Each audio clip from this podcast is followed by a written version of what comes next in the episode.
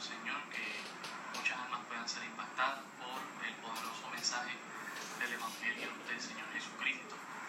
Estamos aquí esperando unos minutitos en que algunos se puedan conectar para escuchar este mensaje y poderlo compartir con otras personas el mensaje del Evangelio. En esta semana estamos compartiendo a lo que son las siete últimas palabras, las siete últimas expresiones, frases que el Señor Jesucristo dijo estando en la cruz del Calvario.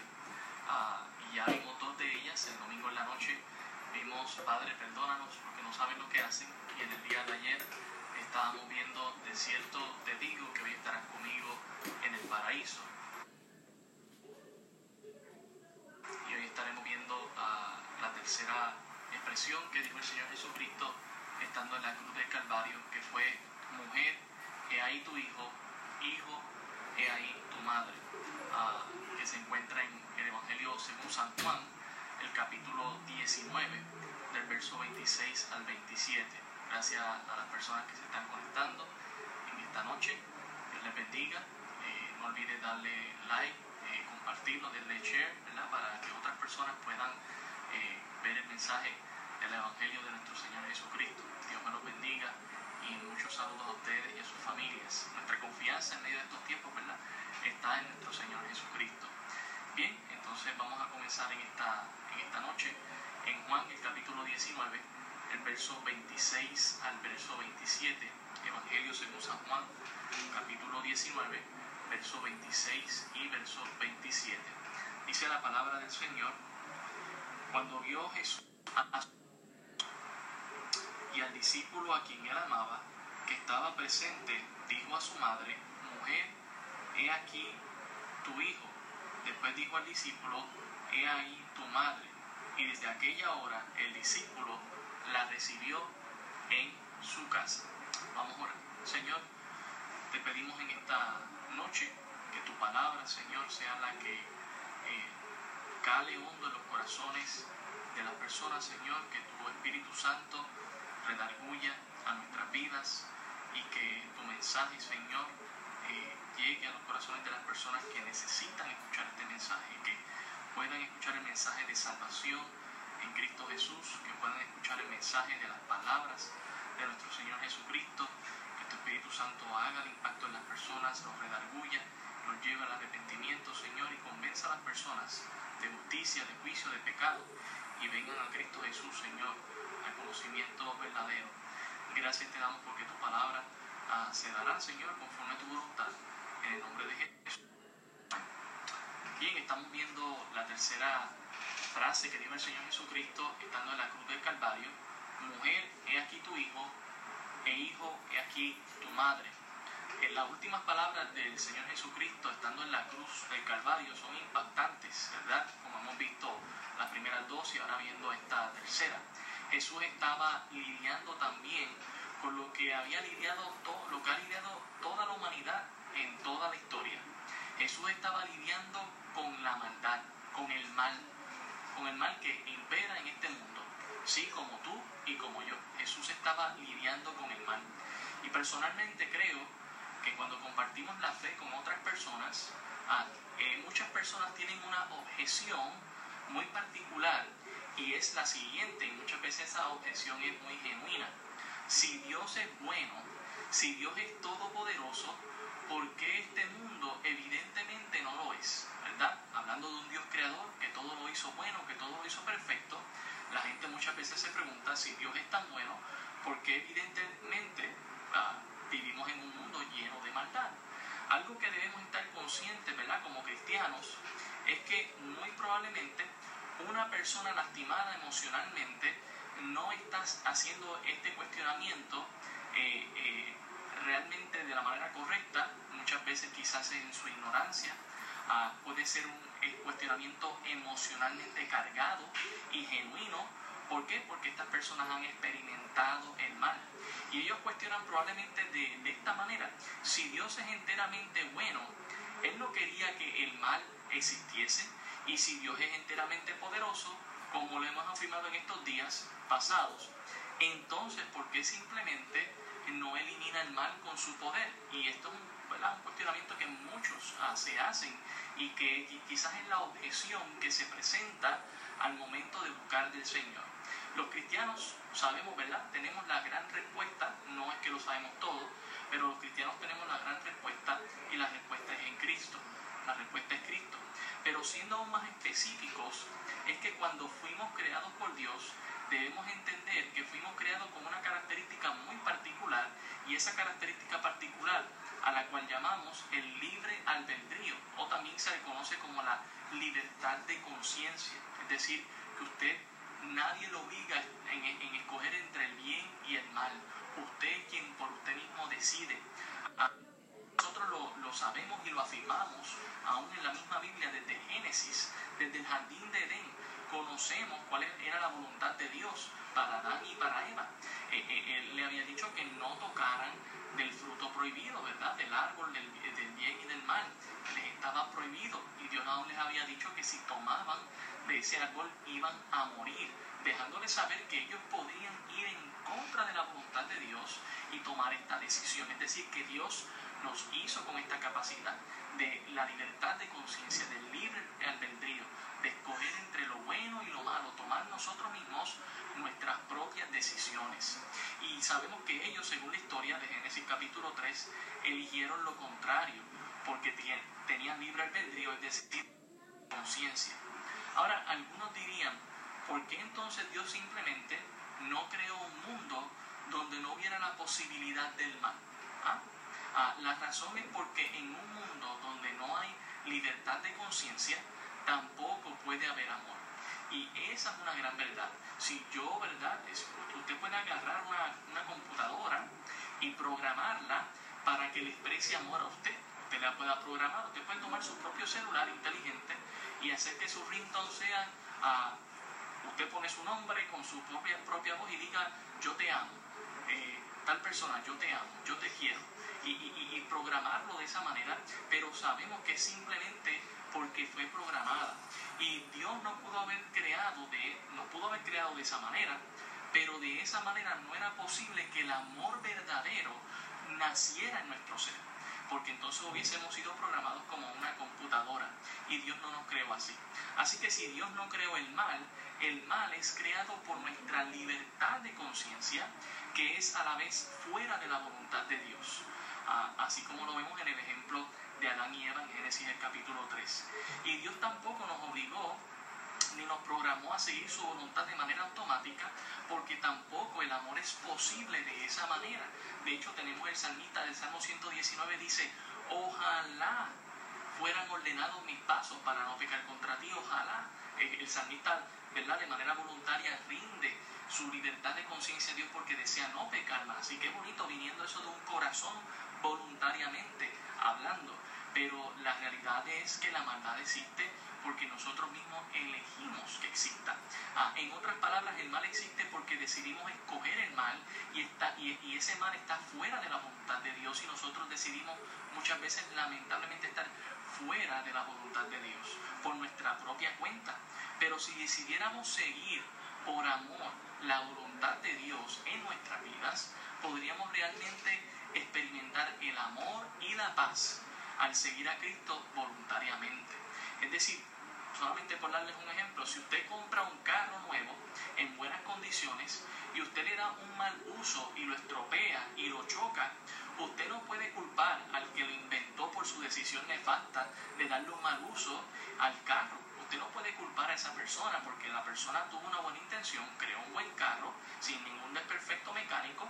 Sabemos que algunos vienen con desperfecto mecánico, pero poniendo este ejemplo de un carro que no tiene ningún desperfecto mecánico y que usted le dio un mal uso, lo llevó a carreteras donde no debería, no debería correrla, lo decidió chocar, usted no puede automáticamente a, señalar al, al, al inventor de ese auto como el culpable. Es hasta ilógico hacer esto. Con Dios no podemos pretender que Dios, que creó todo perfecto, el mundo y al ser humano, y que el ser humano decida estropearlo por su propia voluntad, fuera de la voluntad de Dios, y luego pretender nosotros quejarnos o hasta cuestionar a Dios. Eso es ilógico.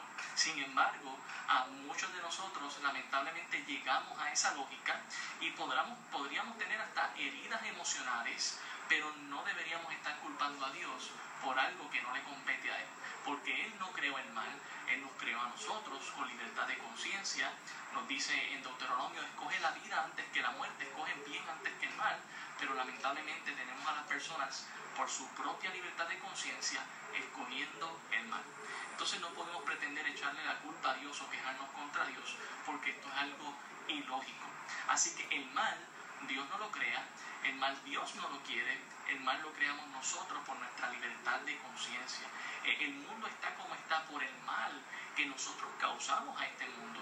En Romanos, el capítulo 8, desde el verso 18, nos dice lo siguiente, pues tengo por cierto que las aflicciones del tiempo presente no son comparables con la gloria venidera que en nosotros ha de manifestarse.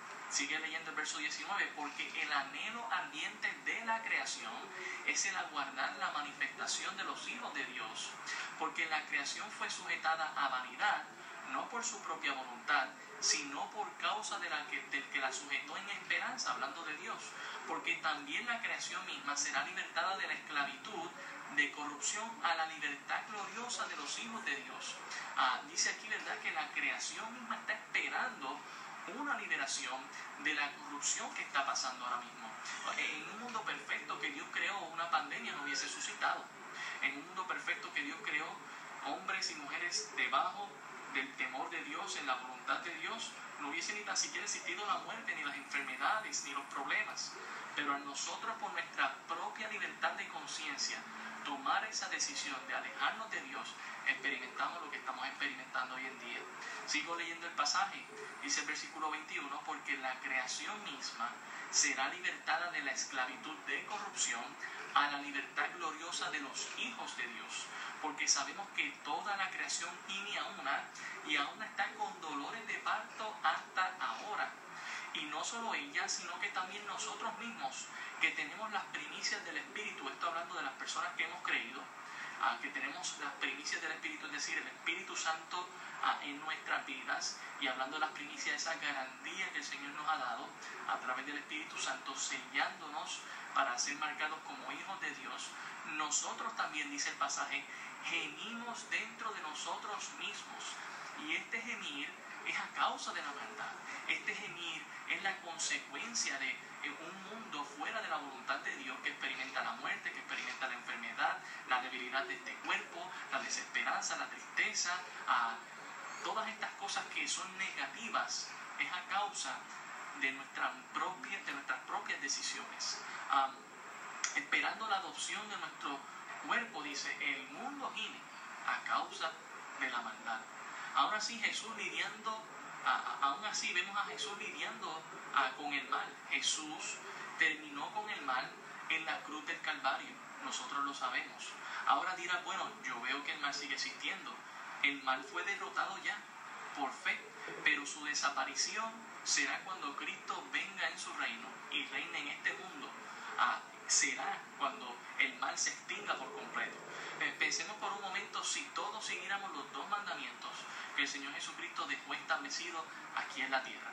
Que amemos a Dios sobre todas las cosas y que amemos a nuestro prójimo como a nosotros mismos. Si solamente siguiéramos esos dos mandamientos, uno que implica seguir y obedecer a Dios y el otro que implica amar y cuidar a nuestro prójimo, básicamente estuviéramos viviendo el cielo aquí en la tierra, porque nadie mataría a otra persona, porque nadie le robaría a otro, porque nadie le gustaría causar un mal a otra persona y todos estaríamos alineados, honrando a Dios debajo de la voluntad de Dios.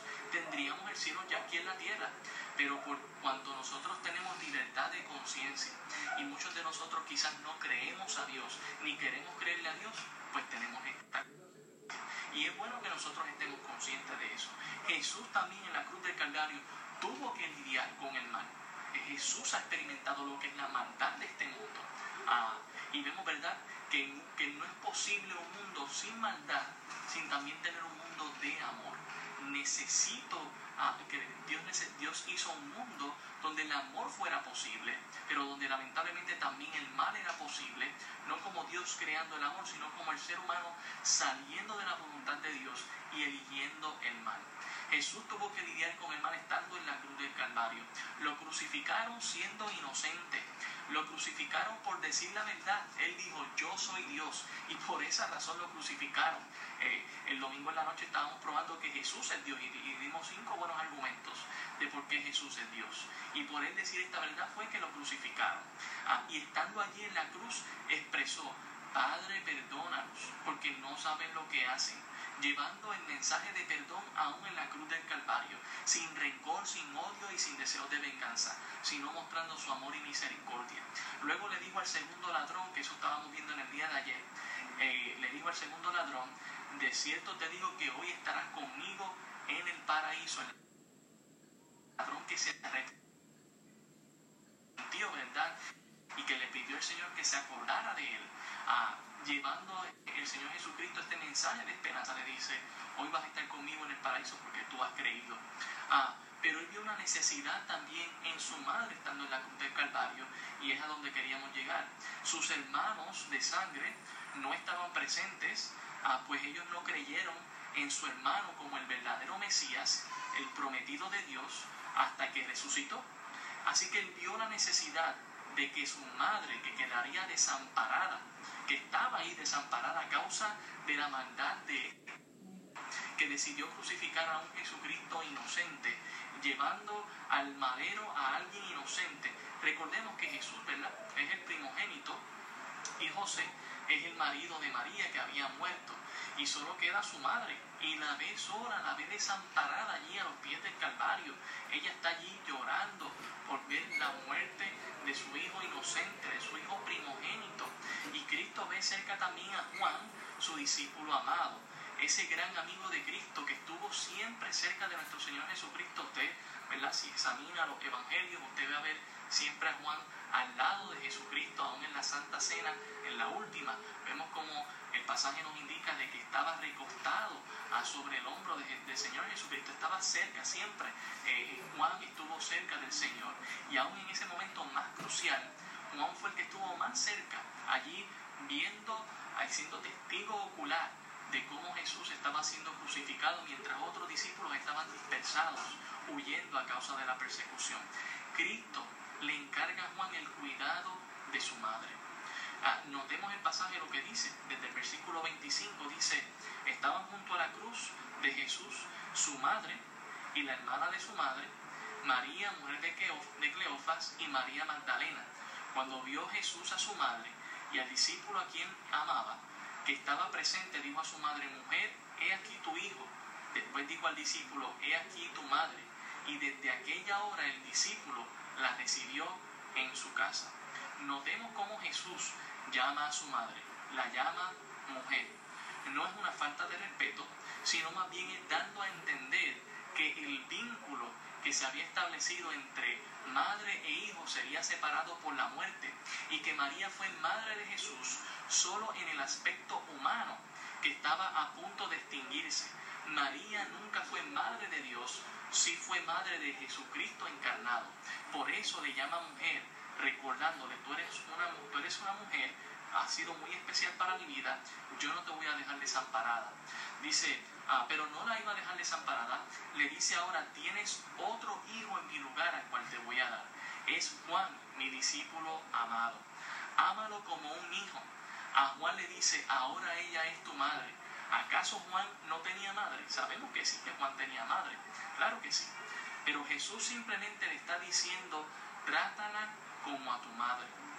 ¿Sabe que Cuando usted conoce a Jesús como el Salvador de su vida, aunque tiene que seguir lidiando con la maldad en este mundo, usted no está solo, porque usted tiene una familia en Cristo Jesús. Y la familia de Jesús es muy diferente a las familias del mundo, donde quizás, ¿verdad? Vemos en la familia del mundo hay un papá, hay una mamá y hay hijos. Pero en la familia de Cristo, Cristo nos dice en Mateo 12:50 lo siguiente, porque todo aquel que hace la voluntad de mi Padre, que está en los cielos, ese es mi hermano y hermana y madre. Mire eso, pues qué palabras tan poderosas de nuestro Señor Jesucristo antes de ir a la cruz del Calvario enseñándole a sus discípulos de, de cómo se componía su familia. Todos aquellos que hacen la voluntad del Padre son llamados mis hermanos, mis hermanas y mi madre. Ah, así que el Señor Jesucristo está aquí comparando a Juan como su hermano y a esta mujer como una madre que está desamparada, pero que ahora le va a dar un hijo que va a estar a cargo y al cuidado de ella. ¿Sabe que cuando usted viene a la familia en Cristo Jesús, también usted está al cuidado y al cargo de una familia? Ah, en Efesios el capítulo 2, el versículo 19 nos dice lo siguiente, así que ya no sois extranjeros ni advenedizos, sino que conciudadanos de los santos y miembros de la familia de Dios. Cuando usted conoce a Cristo como Salvador de su vida y usted es sellado por el Espíritu Santo, usted viene a formar parte del cuerpo de Cristo y usted no queda desamparado, usted no simplemente es y dejado a un lado, no, salvado y usted pertenece y usted se convierte en un conciudadano de los santos y parte de la familia de Cristo. Ahora somos parte de la familia de Cristo, es decir, del cuerpo de Cristo. Como nos dice en 1 Corintios en el capítulo 12 que dice, porque así como el cuerpo es uno y tiene muchos miembros, pero todos los miembros del cuerpo siendo muchos son solo un cuerpo, así también Cristo, porque por un solo espíritu fuimos todos bautizados en un cuerpo, sean judíos o griegos, sean esclavos o libres, y a todos se nos dio a beber de un mismo espíritu. Además, el cuerpo no es un, no es un solo miembro, sino muchos. Diciendo verdad que ahora somos parte de un cuerpo que es grande, Cristo es la cabeza y todos nosotros somos los miembros de ese cuerpo y somos parte de la familia de Cristo.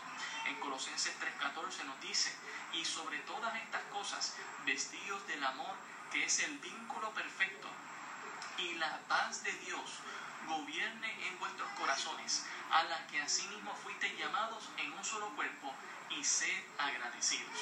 ¿Sabe? Estábamos hablando al principio acerca de cómo aún Jesucristo tuvo que lidiar con la maldad y cómo vemos que la maldad no fue creada por Dios, sino es creada por nuestra propia conciencia de libertad, por nuestros propios deseos, desalineándonos de la voluntad del Señor a Dios permitiendo que tengamos libre albedrío, se crea el mal. Nosotros creamos el mal por nuestras propias decisiones. Pero cuando venimos a la familia en Cristo Jesús, cuando usted es lavado por la sangre de Jesucristo porque usted ha creído en Él, usted creyó en su vida, en su muerte, en su resurrección y en su pronta venida por la iglesia, usted cree en todas estas verdades fundamentales, usted viene a ser parte del cuerpo de Jesucristo, Él siendo la cabeza, y otros hermanos creyentes que creemos lo mismo, venimos a ser parte de esa familia y podemos experimentar dentro de esa congregación paz, gozo, alegría, a pesar de la que estemos viviendo en este mundo. Por eso decíamos ahorita que ya Cristo destruyó la maldad en la cruz del Calvario. Él hizo la paz entre Dios y el ser humano. Oh, pero lamentablemente, a, a pesar de que hay gente que desalinearse de la voluntad de Dios, vemos. Por eso es que seguimos viendo que la maldad se sigue manifestando en este mundo. Pero Dios sigue siendo real, su paz y su verdad siguen, siguen estando ahí para nosotros. Te invitamos a que tú puedas ser parte de la familia en Cristo Jesús. Leo otros versos, en Colosenses 3:14 nos dice, y sobre todas estas cosas, vestidos de amor, que es el en otras palabras, al vestirnos de amor eh, es eh, ese pegamento que es perfecto. Ah, dice, y la de Dios gobierne en vuestros corazones, a la que asimismo fuisteis llamados en un solo cuerpo, y sed agradecidos. También Efesios 5:29 nos dice, porque nadie aborreció jamás su propia carne, sino que la sustenta y la cuida, como también Cristo a la iglesia. Cuando usted viene a formar parte de la iglesia, usted eh, imaginarse, ¿verdad? Estas palabras que Cristo dice de la cruz del Calvario, madre, he ahí tu hijo, hijo, he aquí tu madre, hablando, recordándoles, tenemos una familia, yo me voy, pero ustedes no se quedan solos, se tienen los unos a los otros, ustedes creen lo mismo, hay una hermandad que nos une y esa es una gran realidad. Tenemos una gran hermandad en Cristo Jesús de hermanos creyentes en diferentes países del mundo. O podríamos ver el pasaje en Apocalipsis donde dice que cuando estaremos en los cielos, habrá de toda lengua, tribu y nación adorando al mismo. No estamos solos, somos parte de una gran familia en Cristo Jesús. Y eso nos da da amor, nos da paz en medio de la maldad que este mundo está viviendo. También en 1 Corintios 12, 25 dice, para que no haya desaveniencia en el cuerpo, sino que los miembros todos se preocupen los unos por los otros, de manera que si un miembro padece, todos los miembros se duelen con él, y si un miembro recibe honra, todos los miembros con él se gozan. Vosotros pues sois el cuerpo de Cristo y miembros cada uno en particular. Y como en toda familia, ninguna familia es perfecta, solamente Cristo que es la cabeza es perfecto. Y en toda familia, ¿verdad? Hay situaciones, pero la iglesia local es una familia tremenda que Dios ha provisto para cada uno de nosotros donde Dios nos anima, nos exhorta. Yo tengo el privilegio de pastorear una iglesia local que con el tiempo hemos aprendido, mire, a, estar entristecidos con los que están llorando y con los que están sufriendo y a sentirnos contentos y a celebrar los logros de otros que han podido echar hacia adelante. Eh, la iglesia se duele cuando un miembro se duele y la iglesia se goza cuando un miembro se goza, porque somos una familia en Cristo Jesús. También en, en Gálatas, el capítulo 6, el versículo 10, nos dice, así que según tengamos oportunidad, hagamos bien a todos y mayormente a los de la familia de la fe. Miren la esperanza que usted tiene en el Señor, que aún Dios le da prioridad a aquellos que creemos en Cristo Jesús, que nos estemos velando y preocupando los unos por los otros. Cuando usted viene a, a, formar parte del cuerpo de Cristo Jesús, usted no está solo, usted está en una compañía, no solamente de Dios Padre, Dios Hijo, Dios Espíritu Santo, no solamente de una multitud de ángeles, pero también de hermanos en la fe que han creído en Cristo Jesús. Y qué bueno es saber siempre que hay alguien orando por ti, que alguien se preocupa por ti, que usted de la misma manera que demuestra amor a otros, otros muestran amor hacia usted. Y usted no se siente solo. Eh, realmente es una bendición. Estas palabras del Señor Jesucristo siguen resonando hoy en día, aún en medio de la pandemia. Hijo, he aquí tu madre, madre, he aquí tu Hijo. Tenemos una familia en Cristo Jesús. Y eso es un beneficio que solamente Dios nos da en la familia de Cristo. Cuando vienes a Cristo eres de la familia de Él y no estás solo. Aunque estemos aislados por esta leve tribulación momentánea, como dice el pasaje, estaremos siempre unidos mediante la fe en Cristo y mediante la oración que nos une a unos a otros. Es decir, que podemos interceder por aquellos, podemos pedir peticiones por aquellos hermanos que están en necesidad. Y tú que estás solo o sola, que te sientes en este mundo que este mundo te ha desamparado, que ves la maldad, cómo se sigue reflejando lamentablemente a causa del pecado del ser humano, que solo te lamentas por el mal, ¿qué tal si vienes a Cristo, donde puedes hallar perdón, donde puedes hallar consuelo, esperanza y compañía? Una gran familia, que no es perfecta, pero que a través de Cristo Jesús concilia todas las cosas, no solo con Jesús, pero también con una nueva familia que se llama la iglesia. ¿Sabe? No solamente Jesús está a la puerta tocando y diciendo, abre la puerta para que yo pueda entrar y cenar contigo y tú conmigo, sino que también nos dice el pasaje en Apocalipsis capítulo 22, el versículo 17, dice lo siguiente, y el espíritu y la esposa dicen, ven y el que oye diga ven, y el que tiene sed venga, y el que quiera tome del agua de la vida gratuitamente. No solamente Jesús te está llamando a que vengas y tomes una decisión por Él, también la esposa, es decir, la iglesia, la familia en Cristo Jesús, te hace un llamado hoy. No te quedes solo. Esta cuarentena probablemente en algún punto dado se va a acabar y va a acabar el aislamiento social pero usted y yo sabemos que hay mucha gente que aunque eh, trata de compartir y trata de, ah, ¿verdad? Eh, de distraer sus pensamientos hablando con otras personas, llegan a su casa, se acuestan y se sienten solos. Pero cuando estamos con Cristo Jesús, no estamos solos. Tenemos una familia que vela por nosotros. Es la iglesia. Y la iglesia, al igual que Jesucristo, te hace el llamado. Ven, hacia, ven y acepta en la invitación del esposo de Jesucristo para que tome Cristo venga a formar parte de tu vida y puedas ingresar a esta familia llamada la iglesia, para que tengas esta compañía, para que tengas el consuelo, para que sepas que aunque la maldad sigue en este mundo, en medio de la iglesia, tú puedes experimentar cosas muy diferentes, como la paz, como el gozo y como el amor de los unos a los otros. Ven, te decimos en esta noche, ven a Cristo Jesús. Te lo, te lo dice Jesús y te lo dice la iglesia, la familia en Cristo que tú puedes tener, para que tú puedas tener el gozo, la paz y el amor del Señor. Las palabras de Jesús siguen retumbando en el día de hoy en nuestros oídos, a pesar de que estamos en un aislamiento social. Dios nos dice en su palabra, mujer, he aquí tu hijo, hijo, he aquí tu madre. Y a nosotros nos dice, tú que estás sin Cristo, Dios te tiene no solamente a Cristo, que ya es suficiente, pero también una familia para que tengas la compañía, el amor, el gozo, la paz, la esperanza en Cristo Jesús. Oremos.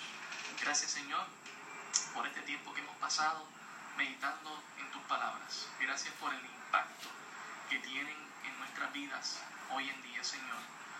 Te pedimos, Padre amado, que aquellos que todavía andan solos, que se sienten solos, Señor, que se sienten abrumados por el mal que hay en este mundo imperando, Señor, que puedan venir a Cristo Jesús, sabiendo que tienen la compañía de nuestro gran Salvador, pero también el amor y la compañía de la iglesia. Te rogamos, Señor, que gente que no te conozca puedan recibir este mensaje, puedan venir a los pies de Cristo y que puedan tomar una decisión y que sepan que al tomar esta decisión no están solos, tienen una nueva familia, hermanos y hermanas en la fe, que van a estar orando por ellos, que van a estar animándoles y echando hacia adelante, los unos hacia los otros, siendo partes de esta gran bendición que tú nos das al estar aquí. Gracias Señor te damos por todo. En el nombre de Jesús. Amén.